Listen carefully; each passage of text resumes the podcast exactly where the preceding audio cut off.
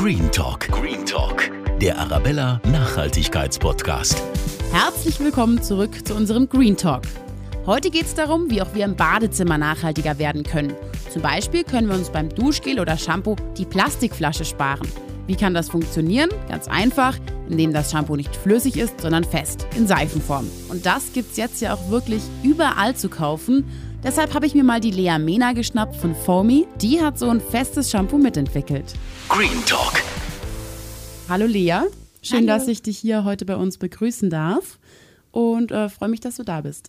Ja, ich freue mich auch, dass ich da bin und ein bisschen was erzählen darf. Beschreib doch mal dein eigenes Badezimmer und wie es sich so in den letzten Jahren vielleicht verändert hat. Ich benutze keine Wattepads mehr, sondern habe halt wirklich, so wie Omas früher hatte, halt meinen Waschlappen, den ich benutze, den ich halt dann immer wieder waschen kann, wiederverwenden kann. Und also es ist nicht mehr dieses, sagen wir mal, ich habe früher extrem viel gekauft, weil ich es mal ausprobieren wollte, weil ich das mal cool fand. Und jetzt mittlerweile ist es halt so, dass man sich wirklich überlegt, was brauchst du, auf was reduzierst du es, ähm, dass man auch krass darauf achtet, so ein bisschen, wenn man Sachen mit Plastik kauft, was für ein Plastik kauft man. Und ich habe auch zum Beispiel dieses ganze Einmalrasierer-Ding habe ich über Bord geworfen. Und ja, da hat sich schon so ein bisschen was getan. Ist auf jeden Fall ordentlicher irgendwie dadurch.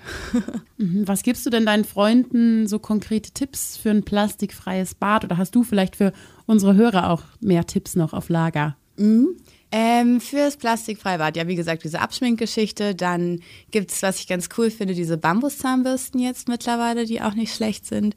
Was ich halt viel mache, ist so, es gibt zum Beispiel auch selbst beim Toilettenpapier, das, was außenrum ist, gibt es Hersteller mittlerweile, die damit recyceln oder recycelbaren Materialien arbeiten, dass man da guckt. Dann, ja, ich weiß, das ist für die Frauen ab und zu vielleicht ein bisschen schmerzhaft, aber vielleicht epilieren statt rasieren, ne? Weil du halt einfach nicht so viel wegschmeißen musst. Dann, ich mag das persönlich einfach gerne, deshalb benutze ich es auch. Für die ganz harten gibt es auch so Zahnpasta-Tabletten, die du benutzt statt ähm, einer Pasta, wirklich. Das heißt, du kaufst ein bisschen drauf rum und dann, also ich finde es vom Gebrauch eigentlich, macht es einfach Spaß. Aber es ist natürlich auch einfach viel nachhaltiger. Und was ziemlich cool ist, sorry, das habe ich jetzt ganz vergessen, ich habe mir vor einem Jahr oder sowas so einen Brausekopf gekauft, der 30 Prozent weniger Wasser benutzt weil wir uns ein bisschen mit dem Wasserthema auseinandergesetzt hatten und dann halt irgendwie so einfache Sachen, wie du sagst, wenn du nach dem Zähneputzen benutzt halt einen Zahnputzbecher und lass nicht den Wasserhahn laufen beispielsweise. Also hier wieder so ein bisschen auf Oma zurückgehen. Aber eben auch diesen, es gibt da wirklich Duschköpfe, da benutzt du einfach weniger Wasser, was halt, du merkst es nicht mal, wenn du duschst, du merkst nicht, dass du weniger Wasser auf dem Kopf hast. Wie muss ich mir denn so festes Shampoo oder festen Conditioner vorstellen? Also wie sieht sowas aus? Das sieht eigentlich so ein bisschen aus wie eine Seife auf den ersten Blick. Wir haben da nochmal so ein bisschen was Spezifisches bei uns, weil wir einmal die Form auf den Kopf angepasst haben. Das heißt, es ist ein bisschen gebogen. Wir haben einen kleinen Baumwollstringfaden am Produkt, was quasi durchgeht, wo du es aufhängen kannst. Was halt der Vorteil ist, dass du nicht die Hälfte verlierst, wenn du es dann irgendwo nass hinlegst und dann sippst das und so. Das kennt man ja von Seifen auch. Und wo du es halt auch festhalten kannst, wenn du es benutzt. Ja, und das ist halt nicht ganz einfach, weil man kann sich das vorstellen, da ein Loch in der Seife und das soll dann halten, auch wenn man es aufbraucht, dass es dann nicht irgendwo reißt, ist natürlich nicht ganz einfach. Und es ist auch so, dass festes Shampoo gerade im Naturkosmetikbereich relativ weit verbreitet ist. Fester Conditioner wiederum gibt es kaum. Dazu gibt es auch einen guten Grund, weil die Conditioner-Basis weicher ist und deshalb von der Formgebung sehr schwer ist, so hinzubekommen, dass der den nicht sofort zerbricht oder dass der dann tatsächlich auch funktioniert. Ja. Warum ist denn euer Shampoo im Vergleich zu herkömmlichen Shampoo besonders umweltverträglich? Ja, also das erste sind natürlich die Inhaltsstoffe. Ne? Wir verzichten komplett auf Mikroplastiken und solche Themen. Außerdem natürlich irgendwie, dass dieses kleine Shampoochen, dieses kleine feste Shampoo, was wir haben, ungefähr vergleichbar ist mit einer 400 Milliliter Shampooflasche von der Menge. Warum ist es so klein? Shampoo normalerweise hat ungefähr 80 bis 90 Prozent Wasseranteil. Wir haben etwas unter 10 Prozent Wasseranteil. Das ganze Ding ist deutlich kleiner und mit seinen paar 80 Gramm auch deutlich leichter. Das heißt, wir haben nicht nur das, dass wir sagen, wir arbeiten mit guten Inhaltsstoffen, die Verpackung ist komplett plastikfrei, wir arbeiten auf Papierbasis, aber auch im Transport ist es halt viel günstiger. Auf Basis dessen, dass die Produkte eben sehr viel kleiner sind, ist es leichter, die zu transportieren und man hat eben weniger CO2-Ausstoß, ne, weil da, wo man sonst eine 400 Milliliter Flasche hinmacht, kann man jetzt sechs oder sieben oder acht von den festen Shampoos hintun. Was vielleicht noch ganz interessant ist, ehrlich gesagt, fällt mir gerade ein, done. Wir haben auch versucht, irgendwie mit der Verpackung bei uns so minimalistisch wie möglich zu sein. Wir haben trotzdem diese Papierverpackung noch außenrum, wo viele von unseren Kunden so sind, so man, kann man da nicht weniger machen und so weiter. Das ist so ein bisschen der Nachteil, den wir haben, weil wir eben bei einem Drogeriemarkt stehen und nicht in unserem eigenen Laden. Laut Kosmetikverordnung darfst du im eigenen Laden was verkaufen, was keine Verpackung hat. Da darfst du es eigentlich so verkaufen, wie du im Supermarkt jetzt einen Apfel kaufen würdest, einfach mitnehmen. Aber wenn du eben bei einem DM stehst, gibt es verschiedene Regularien. Das Produkt muss komplett verpackt sein, es muss vorne die Grammatur draufstehen, etc.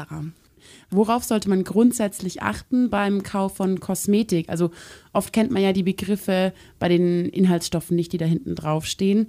Gibt es da Tipps von dir vielleicht, auf was man nach Möglichkeit verzichten sollte? Ja, das ist immer nicht ganz so einfach, weil es gibt extrem viele Inhaltsstoffe. Es gibt extrem viele, die auch sehr ähnlich klingen. Ich glaube, klar, das Thema Mikroplastiken, das ist in aller Munde, dass das wirklich ein Riesenthema ist. Gerade bei uns in Deutschland ist das natürlich noch mal extremer verbreitet als irgendwo in Europa sonst. Das Problem ist, dass wir aktuell auf Basis dessen, was wir den Endkunden geben können oder was, worauf der zugreifen kann, von Blogs über irgendwelche Check-Apps oder sonstiges, gibt es sehr wenig, was wirklich vertrauenswürdig ist. Vom Bund gibt es einen Katalog, wo so ein bisschen die Mikroplastiken aufgeführt sind, wo Empfehlungen gemacht werden, welche Inhaltsstoffe zu verzichten sind. Das ist das, wo ich eigentlich am ehesten persönlich auch zugreife drauf, weil das wirklich was ist, was wissenschaftlich untermalt ist und wo man sich tatsächlich auch darauf verlassen kann. Ich würde auf jeden Fall immer Mikroplastik freikaufen. Bei mir ist es so, dass ich zum Beispiel, ich habe so ein Kokosnussöl zu Hause von Vita Coco, das ist so eine amerikanische, glaube ich, Marke. Die haben einfach wirklich so ein ganz geiles Kokosnussöl und dann mache ich mir halt mein Salz rein, wenn ich ein Peeling mache, schmink mich damit ab und dann hast du, das kommt in einer Glasflasche, in so einem Glasding, das du nach wiederverwenden kannst. Es ist super entspannt und du musst dich mit dem Thema gar nicht auseinandersetzen. Aber bei den herkömmlichen Produkten ist es schwierig, das zu erkennen. Mm, ja, also zum Beispiel ist es so, dass der Kunde zum Beispiel davon ausgeht, dass alle Quaternien schlecht sind. Weil Polyquaternium XY heißen ganz viele Mikroplastiken. Es gibt aber auch Polyquaterniums, die keine Mikroplastik sind. Das heißt, hier ist es wirklich, das ist so ein bisschen das, wovor ich vorhin gesprochen habe, was so nervig ist, dass es halt nicht so diese ultimative Antwort gibt, wo du sagst, ach, da schaue ich mal ganz schnell, weil wenn du in diese Check-App gehst, dann kannst du dich auch nicht immer 100.000 Prozent drauf verlassen, ist aber wahrscheinlich aktuell noch der einfachste Weg, um das zu machen. Mhm. Wo wird denn das Shampoo hergestellt und wie funktioniert das? Wird das auch fair produziert? Das ist uns extrem wichtig. Wir stellen alles in Europa her, das heißt von der Verpackung über das Shampoo an sich. Und das Ganze kann man sich so vorstellen, dass wir, als wir angefangen haben, gesagt haben, Mensch, wir machen jetzt mal ein festes Shampoo, war das eine super Idee. Und dann ist uns aufgefallen, dass es ganz schön kompliziert ist, sowas zu machen, weil es eben nicht ein flüssiges Produkt ist, wo man einfach sagt, okay, das mische ich mal und dann mache ich das hier in das Fläschchen und dann verkaufe ich das mal ein bisschen, sondern die Synthetbasis, das heißt die Shampoo-Basis an sich, wird erstellt. Es gibt ungefähr vier, fünf Basen, auf denen man da arbeiten kann. Und dann wird dieser Basis entsprechend die Wirkstoffe hinzugegeben, was eben für deine speziellen Haartypen sind. Das heißt, wenn du kaputte Haare hast, dann machen wir da Sachen zum Repair rein und dann eben noch das Parfum Parfumöl und dann hat es sechs Wochen Zeit, um sich zu verbinden. Wie man sich vorstellen kann, ist es so, wenn man was in einem festen Produkt verbinden will, dauert das natürlich länger. Es ist schwieriger, dass die Produkte die Inhaltsstoffe wirklich binden. Das ist super oft auch das Problem, weil man halt nicht so viel Auswahl hat an Wirkstoffen, wie man jetzt in einem flüssigen Shampoo hat. Und dann ist es eben sechs Wochen dann dort, verbindet sich dieser Inhaltsstoff und dann gibt es diese pH-neutralen Waschstücke, die in einem ähnlichen Prozess hergestellt werden. Das Ding mit diesen festen Shampoos ist, dass der Herstellungsprozess ähnlich ist wie bei einer normalen Seife. Der Unterschied zwischen Seife und dem festen Shampoo ist, dass die Seife ist alkalisch, das heißt, die öffnet deine Schuppenschicht und holt da was raus. Das heißt, wenn man das länger benutzt, hat man bestimmt schon mal gehabt, irgendwie, wenn man sich bei Oma die Hände gewaschen hat, dass man danach so ein bisschen trockenere Hände hatte. Und das feste Shampoo ist leicht sauer eingestellt, so wie unser Haar selber auch. Das heißt, du machst wirklich das Äußere vom Haar sauber, ohne eben das Innere des Haares anzugreifen. Und das Ding ist also, die Produktion, sorry, ich komme zurück, die Produktion von dem Shampoo passiert eigentlich in der Maschine genauso ist wie da, wo Seifen produziert werden. Das Ding ist, früher, jeder hatte 50 riesige feste Seifen bei sich zu Hause liegen. Mittlerweile haben das die wenigsten. Das heißt, es gibt relativ wenige Hersteller, die überhaupt Seifen herstellen. Und dann ist es so, dass Syndete und Seifen nicht in den gleichen Maschinen hergestellt werden können, weil die halt dann der Reinigungsprozess zwischendrin riesig ist. Diese Maschinen sind wahnsinnig teuer und in der ganzen Welt hast du drei, vielleicht vier Hersteller, die wirklich diese Syndete überhaupt herstellen können. Wie lange reicht denn so ein Shampoo überhaupt, so ein festes? Das sind ungefähr so 30 Haarwäschen. Das kommt natürlich immer so ein bisschen auf die Haarlänge drauf an. Ne? Bei Männern deutlich länger, wenn sie kurze Haare haben. Bei deinen längeren Haaren wird das natürlich dann, so denke ich mal, so 28, 30 Haarwäschen sein. Also so, wenn ich jeden Tag Haare waschen würde, jetzt einen Monat, ansonsten vielleicht sogar bis zu zwei Monate, oder? Ja, also die Empfehlung ist ja eigentlich, dass du deine Haare, sagen wir mal, maximal dreimal die Woche waschen solltest. Eigentlich im Idealfall einmal die Woche. Das ist das, was deinem Haar eigentlich am besten tun würde. Wie wende ich denn so eine feste Haarseife oder so ein Shampoo wirklich an? Also richtig. Am Anfang machst du es eben unters Wasser, feuchtest es an und dann gehst du, wirklich schrubbelst du so ein bisschen mit der Hand drüber, bis dann eine Schäumung entsteht. Und dann kannst du es auf den Kopf verteilen. Das ist immer so ein bisschen unterschiedlich, je nach Konsumenten, wie er es lieber mag. Ne? Manche schrubbeln so ein bisschen und gehen dann direkt mit der Seife auf die Haare, andere machen das in der Hand. Ich denke, das ist ähnlich wie bei einem normalen Shampoo auch, dass jeder irgendwie so ein bisschen seinen Weg da hat. Ne? Mhm. Was ist denn jetzt konkret der Unterschied zwischen festem Shampoo und Haarseife? Genau, Haarseife, das ist dieses alkalisch eingestellte Produkt. Das heißt, eine Seife ist deinem Haar gegenüber deutlich aggressiver.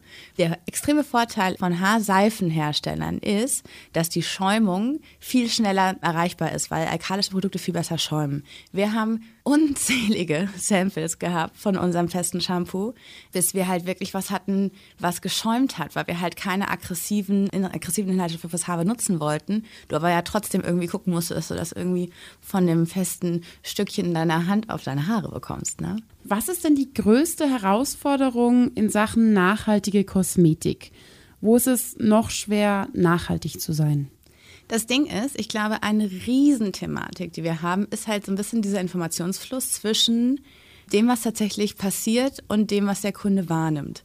Weil man muss sich vorstellen, wir stehen so ein bisschen zwischen den zwei Lagern. Wir haben einerseits sprechen wir viel mit den Herstellern, die Hersteller sprechen mit den Inhaltsstoffherstellern, die Inhaltsstoffhersteller sprechen mit den Rohstoffherstellern. Da kommt das tatsächliche Wissen her und die sagen, hey, guck mal, das und das, wenn du es so und so machst, ist es nachhaltiger. Es gibt aber eben extrem, ich finde es auf der einen Seite extrem cool, dass sich so viele Leute mit dem Thema Nachhaltigkeit auseinandersetzen, aber dadurch kommen so Irrglauben mit rein, die einfach nicht zwingend dann wirklich so sind. Und dann ist es so, dass du als Marke halt voll in der Bredouille stehst, mache ich jetzt das, was der Kunde will, obwohl ich weiß, dass es eigentlich nicht nachhaltiger ist, als das, was Sinn macht. Aber wenn ich es nicht machen sollte, dann also dann bin ich nicht nachhaltig und wenn ich es mache, dann kriege ich Ärger von meinem Kunden und ich kann nicht jedem Einzelnen, der vor dem Regal steht, das selber erklären.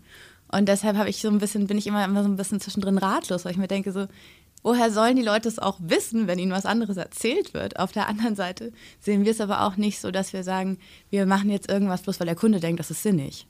Ein gutes Beispiel finde ich ist, wenn man jetzt gerade im Bereich Plastik bleibt, dass der Kunde unter dem Glauben ist, dass je höher der recycelte Plastikanteil einer Flasche ist, desto besser.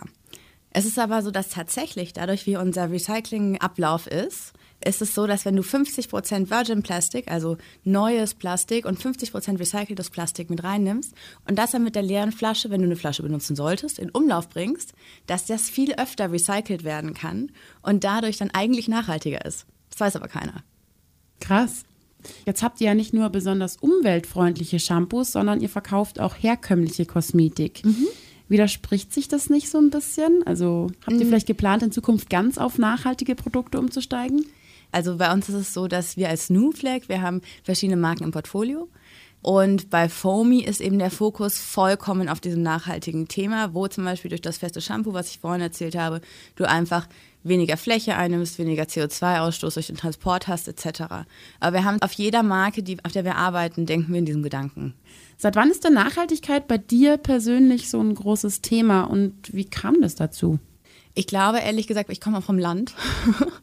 ich glaube, da ist das irgendwie gar nicht so wirklich Thema, sondern irgendwie so ein Ding, was halt irgendwie so einfach mit dabei ist, ja.